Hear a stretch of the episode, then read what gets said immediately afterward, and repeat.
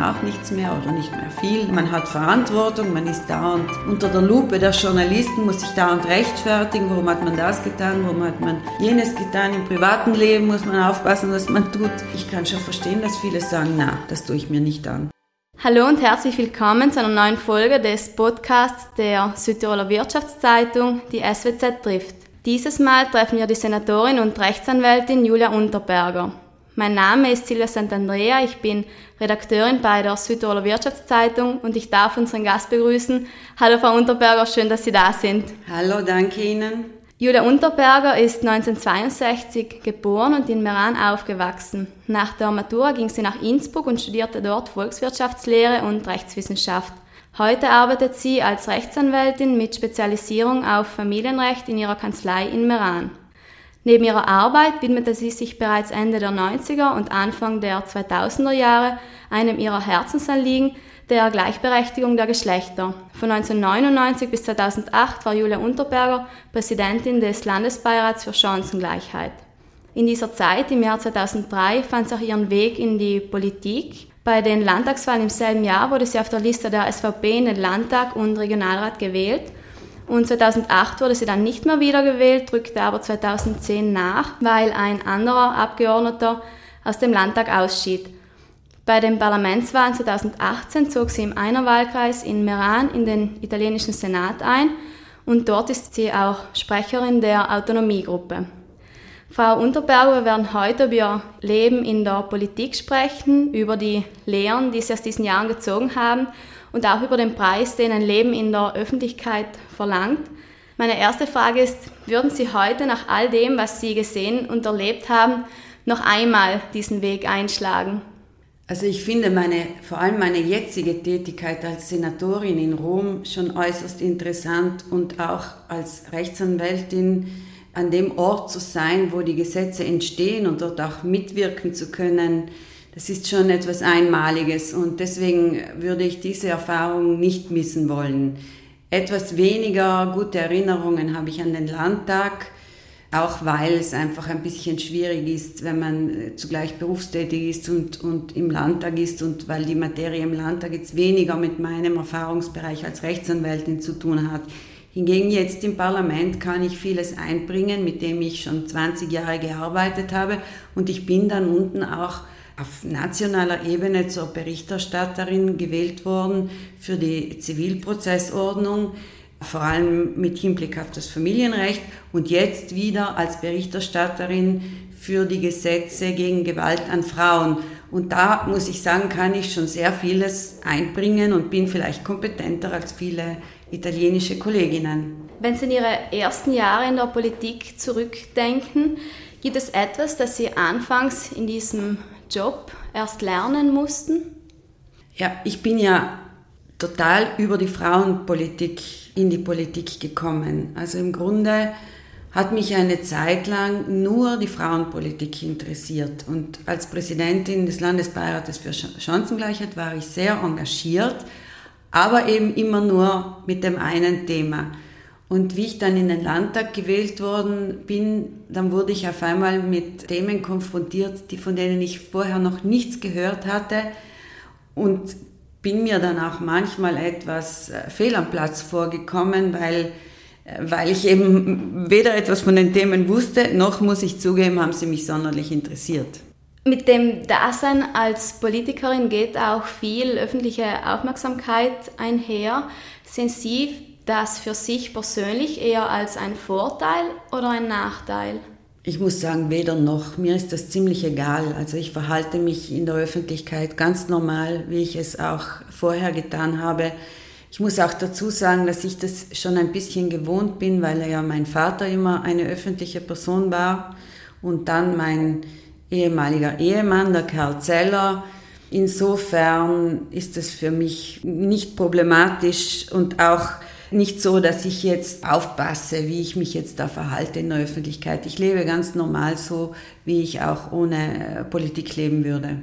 Man spricht oder man hört immer wieder, dass die Politik ihren Preis hat. Was würden Sie sagen? Welchen Preis hat denn die Politik für einen Politiker oder eine Politikerin? Ja, was mir immer ziemlich zugesetzt hat und was ich aber auch nicht wirklich so viel mache, ist, dass man sehr oft am Abend weg sein müsste, auf Sitzungen, am Wochenende, auf verschiedene Veranstaltungen gehen, vielleicht auch Veranstaltungen, die gar nicht dem eigenen Wesen entsprechen. Und ich habe eigentlich von Anfang an gesagt, das ist meine Grenze, das tue ich nicht. Und ich, ich habe sogar im Wahlkampf, bin ich fast nirgends hingegangen, muss ich jetzt ganz ehrlich sagen ich gehe einfach gern dorthin, wo ich mich wohlfühle. Jetzt war gerade zum Beispiel die Veranstaltung Meran Vegan.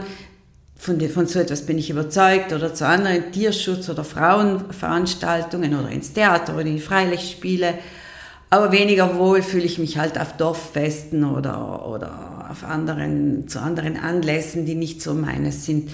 Und ich habe immer versucht, äh, mich da jetzt nicht total zu verbiegen, sondern einfach authentisch zu bleiben und nicht äh, überall herumzulaufen und zu versuchen, jedem die Hand zu schütteln und mit jedem zu sprechen. Und Sie haben nicht das Gefühl, dass Sie dadurch etwas versäumen oder dass das die Wähler von Ihnen erwarten oder, oder Ihnen das übel nehmen würden? Sicher gibt es Menschen, die mir das übel nehmen und die sich das anders wünschen würden. Und vielleicht gibt es auch manche, die sagen, ja, die ist abgehoben. Aber mir kommt einfach vor, man muss halt man selber bleiben. Äh, ich kann mich erinnern, die Sabine Kassler-Tamur, meine Kollegin, die hat von Herzen gern mit allen gesprochen und, und hat jetzt ja auch äh, nach der Politik am Marktstand von ihrem Mann mitgeholfen und gerne mit allen gesprochen. Und das habe ich auch immer bewundert. Aber wenn man selber nicht so ist, dann soll man sich nicht so verstellen. Ich habe das einfach nie gemocht. Mussten Sie eigentlich oft auch privat zurückstecken? Natürlich vor 20 Jahren, wenn meine Kinder noch relativ klein waren und ich diese Dreifachbelastung hatte, also Mutter und äh, Anwältin und Politikerin, dann war das schon manchmal schwierig. Aber ich habe zum Glück beim zweiten Mann die richtige Wahl getroffen und mir einen Ehemann äh, gesucht, der zwar selber Rechtsanwalt ist, der aber sich selbst nicht so wichtig nimmt und der mich immer tatkräftig unterstützt hat, auch mit Kindern, die gar nicht seine sind. Er hat mir wirklich, ohne ihn hätte ich das nie geschafft. Man sagt auch, Politik mache einsam. Würden Sie denn zustimmen? Nein, eigentlich überhaupt nicht. Ihre Erfahrungen sind also andere. Man ist immer in Gesellschaft und fühlt sich nicht alleine. Ja, jetzt muss man ein bisschen unterscheiden, in welcher Gesellschaft man ist. Natürlich ist man, oder ich zumindest, bin sehr gern unter Gleichgesinnten. Und wie man weiß, in der SVP bin ich so ein bisschen, habe ich so ein bisschen, sagen wir mal, grenzwertige Positionen, so in der Schnittmenge zwischen Grünen, Partito Democratico und SVP. Und äh, ich bin es eigentlich von Anfang an gewohnt, so ein bisschen eine Außenseiterin zu sein Allerdings decken sich jetzt meine Überzeugungen schon zum großen Teil mit denen des Landeshauptmannes und mit einigen anderen Kollegen und in deren Gesellschaft fühle ich mich natürlich besonders wohl. Sie haben es angesprochen, Sie gelten eben in der SVP als ziemlich liberal im Vergleich zu anderen Parteikollegen. Fühlen Sie sich in der SVP noch daheim? Ich muss sagen, was mir an der SVP gefällt, ist, dass man doch sehr tolerant miteinander umgeht, weil es gibt wirklich dermaßen verschiedene Ansichten. Also wenn man jetzt mich und den Franz Locher hernimmt, weiß ich nicht, was man, was für Gemeinsamkeiten man finden könnte, außer dass wir halt beide äh, für die Minderheitenrechte eintreten und für den Erhalt der Autonomie. Aber ansonsten denke ich, hätte ich mit jedem Grünen mehr Gemeinsamkeiten.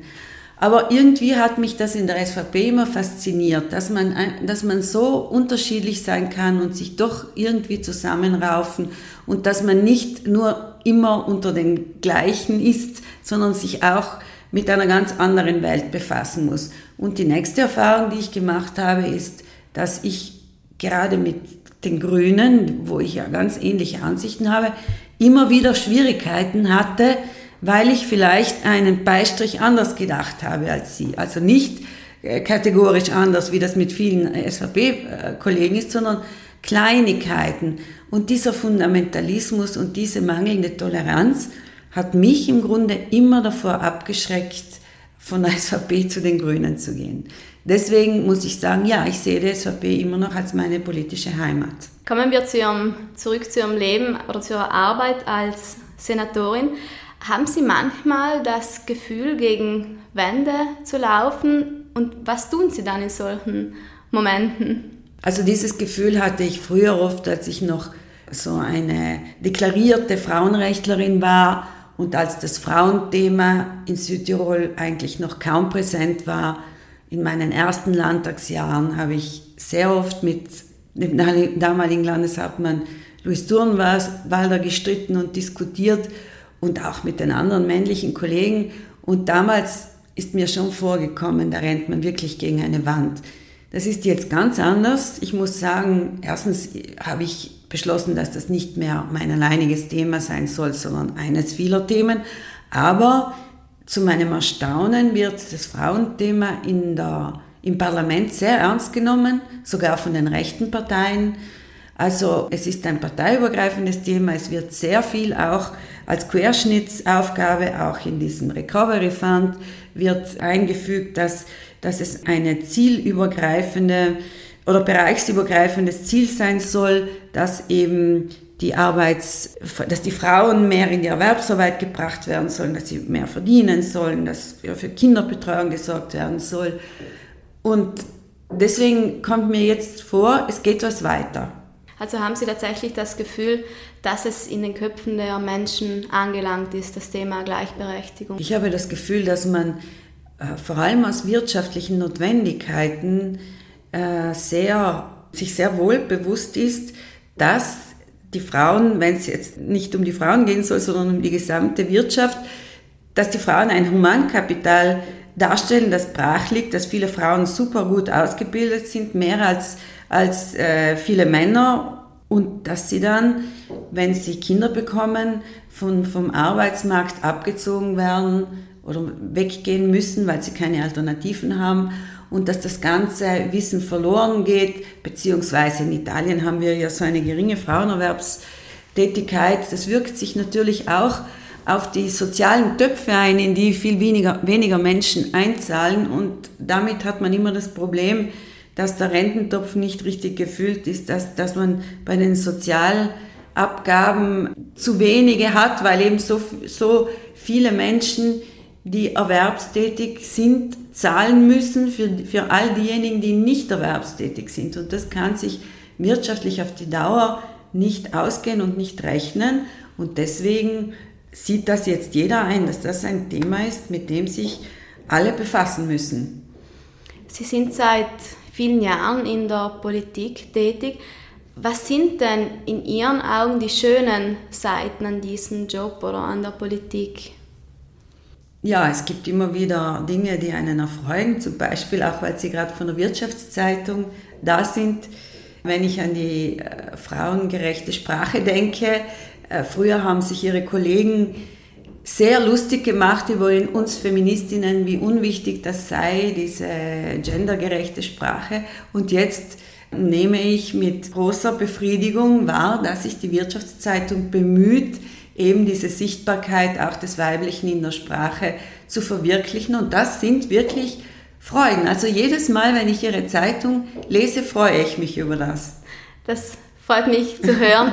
Also ist das Schöne für Sie, dass sich tatsächlich, dass sich etwas, dass etwas vorankommt, dass sich etwas ändert. Ja, man sieht natürlich, wie viel sich in den letzten 20 Jahren geändert hat, immer noch zu wenig, aber es tut sich etwas und das erfüllt einen schon mit Genugtuung oft. Kommen wir zu den Parteien. Viele Parteien tun sich schwer, Kandidatinnen für die Wahlen auf den verschiedenen Ebenen zu finden. Was müsste sich in Ihren Augen ändern, damit der Job einer Politikerin, eines Politikers wieder attraktiver wird für die breite Masse oder für den Einzelnen im Dorf? Wenn man das jetzt auf Frauen bezieht, dann muss man sagen, solange sie fast die ganze unbezahlte Arbeit leisten, und es ist leider immer noch so, haben sie halt ganz einfach nicht die Energien, um Familienarbeit und Berufstätigkeit und Politik und Versammlungen und so weiter zu machen. Also bleibt der, der öffentliche Raum immer noch hauptsächlich in Männerhand. Und auch da, weiß ich, äh, gibt es Schwierigkeiten, Leute zu finden, die sich dazu bereit erklären. Es hat auch ein bisschen damit zu tun, dass, dass es bei vielen Journalisten Mode geworden ist oder war, ständig zu reden, wie viel ein Politiker verdient und, und, und, und äh, ständig über die Politikerprivilegien zu sprechen und das, diese, diese Tätigkeit einfach abzuwerten. Eine große Verantwortung haben auch so Antisystemparteien wie vor allem die Fünf-Sterne-Bewegung, die ja eigentlich mit, dem, mit der Schelte gegenüber dem Establishment und, und, und gegenüber den Politikern äh, Zustimmung erlangt haben. Und es hat halt ein bisschen so weit geführt, dass man den, den, den Beruf als Politiker, Politikerin in Misskredit gebracht hat und dass viele sagen, warum sollte ich mir das antun? Verdienen tut man auch nichts mehr oder nicht mehr viel in bestimmten Bereichen. Man hat Verantwortung, man ist dauernd unter, dem, unter der Lupe der Journalisten, muss sich dauernd rechtfertigen, warum hat man das getan, warum hat man jenes getan. Im privaten Leben muss man aufpassen, was man tut. Ich kann schon verstehen, dass viele sagen, na, das tue ich mir nicht an. Was müsste sich also konkret ändern? Man müsste schon wieder zur Wertschätzung zurückkehren, die diese Tätigkeit einmal hatte. Ich sage nicht zu den ungerechtfertigten Privilegien, weil die waren ja in der Vergangenheit auch da, sind aber schon lange meines Erachtens abgeschafft worden die Leute müssten schon ein bisschen auch mit ihrer Kritik auf den sozialen Medien, wo man, wenn man etwas sagt, was jetzt der Masse nicht passt, äh, sofort einen Shitstorm sich einfängt. Das halten viele äh, Menschen auch nicht aus. Es gibt manchen, denen das ziemlich egal ist und ich muss sagen, zum Glück gehöre ich zu denen. Das war mir immer schon relativ egal, was jetzt andere von mir denken oder ob sie mich attackieren aber es gibt halt natürlich auch Menschen, denen das nicht egal ist. Und, und diese, diese sozialen Medien, wo jeder anonym auf andere losgehen kann, die sind auch ein Problem für die Politik.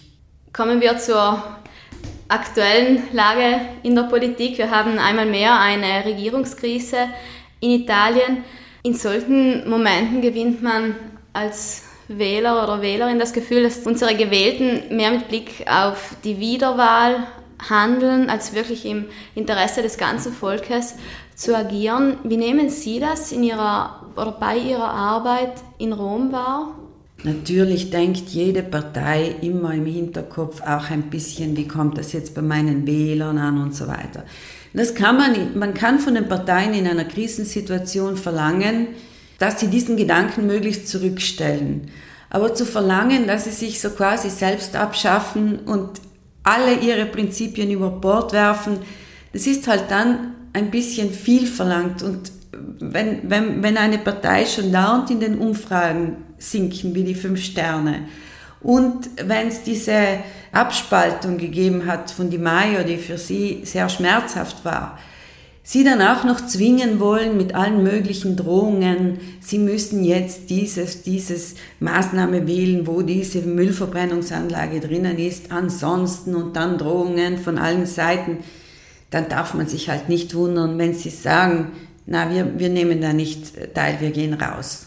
Deswegen habe ich ja immer schon gesagt, man darf jetzt nicht alleine den Fünf Sternen die, die Schuld geben. Ich bin ja in dieser Fraktionssprechersitzung immer drinnen, wo es immer diese Diskussionen gibt und ich muss sagen, ganz, ganz lang waren die Fünf Sterne und der PD immer die Vernünftigen und die, die Faxen und Allüren sind immer von Salvini gekommen und dort hat, hat man sich auch viel mehr um ihn gekümmert. Der Draghi hat sich immer wieder mit ihm getroffen und Kompromisse gemacht und es wurde ihnen auch gestattet, mal rauszugehen und sogar beim grünen Pass und bei den Impfungen.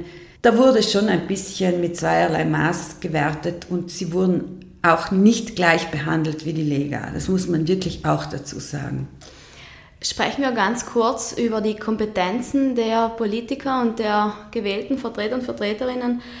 Wie schaut es denn äh, mit den Kompetenzen aus? Was, wie kompetent sind die Vertreterinnen und Vertreter des Volkes? Ja, es kann niemand bei allen Themen absolut kompetent sein. Jeder sucht sich halt seine Kernthemen aus und, und versucht dort äh, diese zu vertiefen. Zumindest ich mache das halt so. Ich versuche einen Überblick zu behalten über alle Themen, aber ich kann, ich kann jetzt nicht alles von allen Themen wissen. Deswegen vertiefe ich halt das, was mich interessiert. Umweltschutz, Frauenrechte, Tierschutz. Und ich denke, in der SVP ist es vielleicht nicht schlecht, dass, man, dass jemand da ist, der sich auch um diese Themen kümmert, weil es gibt doch einige Wählerinnen und Wähler, die jetzt auch was die zivilen Rechte anbelangt, schon sehr, äh, wie soll ich sagen, liberal sind und großen Wert darauf legen. Und ich decke halt dieses Feld ab. Sie sind wie viele andere Parlamentarier auch Juristin. Warum zieht es denn so viele Juristen und Juristinnen in die Politik? Also wenn wir jetzt von Rom sprechen, dann sind wir ja dort, wo die Gesetze entstehen. Und wenn, wenn man selbst Rechtsanwältin ist und weiß, wie diese Gesetze dann angewandt werden, was für, was für Interpretationsspielräume, falsche Formulierungen äh, bieten und wie dann von den Gerichten über diese äh, Formulierungen befunden werden müssen, weil sie unklar sind und so, dann hat man natürlich einen Vorteil, genauso wie in anderen Bereichen, was die Finanzen und so anbelangen, Wirtschaftstheoretiker oder, oder Wirtschaftsberaterinnen einen Vorteil haben. Dann gibt es wieder diejenigen, die zwar von der Gesetzgebung nichts verstehen, aber die für einzelne Themen äh, sehr kompetent sind, wie Wissenschaftlerinnen oder Ärzte gibt es auch viele. Ich würde sagen, dass alle in der Lage sind, in einem bestimmten Bereich etwas mitzugestalten und eine Kompetenz mit einzubringen, weil schließlich sind sie der Ausdruck des Wähler, Wählerinnenwillens. Natürlich bei dieser Schwemme an, an fünf Sterne Politikern und Politikerinnen, die da 2018 gewählt wurden, fragt man sich schon bei manchen ja, welche Kompetenz hat der oder die jetzt, außer dass sie damals halt gegen das Establishment waren und ihre populistischen Sprüche losgelassen haben.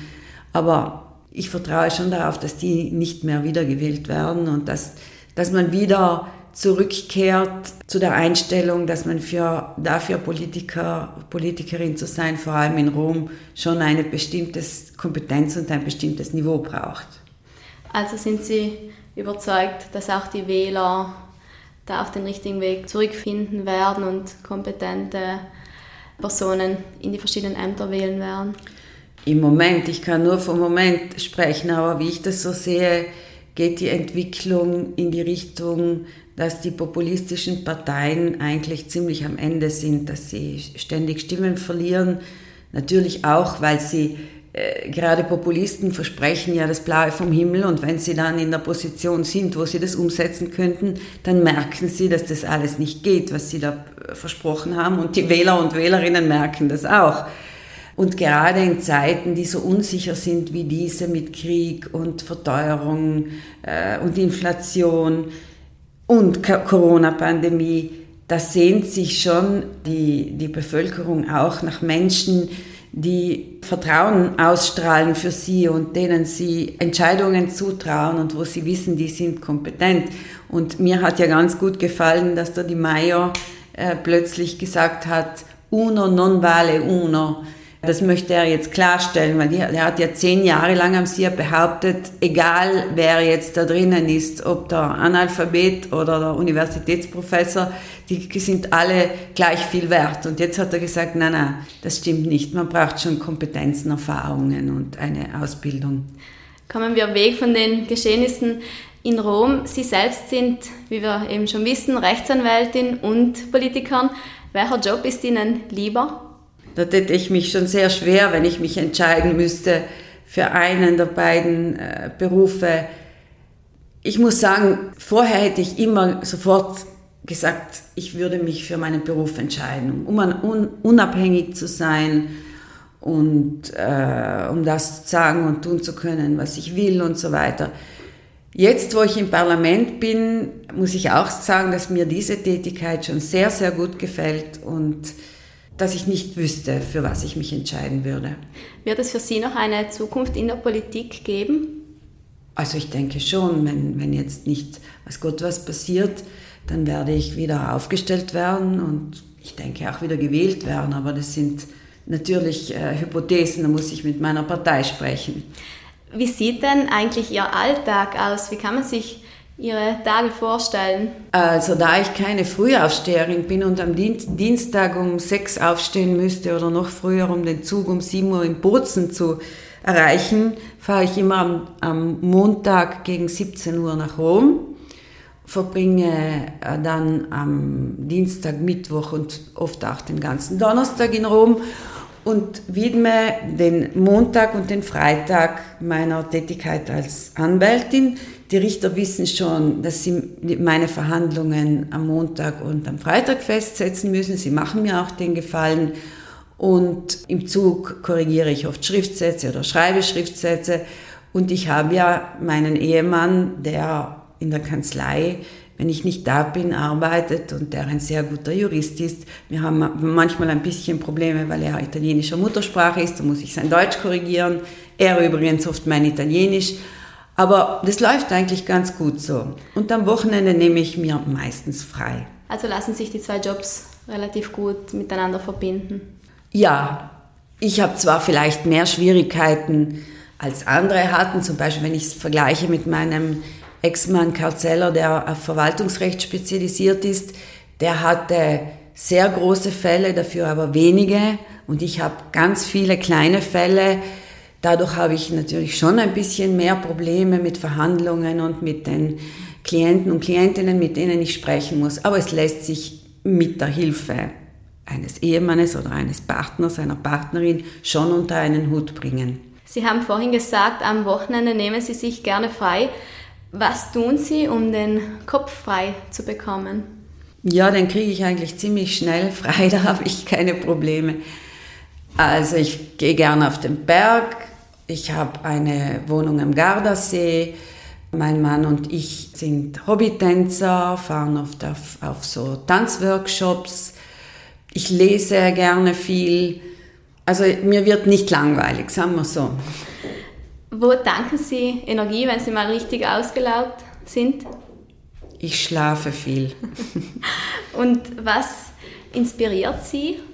Ich lasse mich sehr viel inspirieren durch tägliche Konsumierung der ganzen Diskussionen, äh, die das italienische Fernsehen anbietet zwischen Journalisten, Politikern, Philosophen und so weiter. Also immer wenn ich Zeit habe, schaue ich mir diese Analysen an und lese auch sehr viele Zeitungen. Und ja, das ähm, regt mich immer zu eigenen Gedanken an und dann vergleiche ich mit Deutschland, lese viel, was in Deutschland passiert. Also es gibt schon ähm, Dinge, die einen weiterhelfen, um sich weiterzuentwickeln. Frau Unterberger, abschließen möchte ich jetzt unser Gespräch noch mit drei kurzen Fragen. Und zwar die erste ist, welche drei Eigenschaften sollte denn eine Politikerin oder ein Politiker unbedingt haben? Entschlossenheit, nicht dauernd schauen, was andere Menschen von ihm oder ihr denken. Und natürlich braucht man einen gewissen Fleiß, sonst kommt man nicht weiter. Wenn Sie einen Wunsch frei hätten, was würden Sie sich wünschen? Dass wir die Klimakrise so gut wie möglich bewältigen, um kommenden Generationen eine lebenswerte Welt zu hinterlassen. Und die letzte Frage, wenn Sie für einen Tag in die Haut einer anderen Person schlüpfen könnten, wer wären Sie dann? Ja, jetzt im Moment vielleicht Mario Draghi, dann würde ich vielleicht die ganze Krise etwas pragmatischer lösen. Die Italiener haben ja so ein bisschen die Angewohnheit, dass für sie die Formen wichtiger sind als die Substanz und ich bin Pragmatikerin, in der Substanz ist meines Erachtens nicht so viel passiert und äh, ja, die Formen würde ich mal ein bisschen auf die Seite schieben. Herzlichen Dank, Frau Unterberger, und weiterhin alles Gute. Danke Ihnen. Danke auch an Sie, liebe Hörerinnen und Hörer, dass Sie uns zugehört haben. Wir freuen uns, wenn Sie auch beim nächsten Mal wieder dabei sind. Für alle, die in der Zwischenzeit Lust auf mehr Interviews und Berichte aus Südtirols Politik und Wirtschaft haben, gibt es jeden Freitag eine druckfrische SWZ oder Sie können uns online unter www.swz.it besuchen. Bis zum nächsten Mal, machen Sie es gut.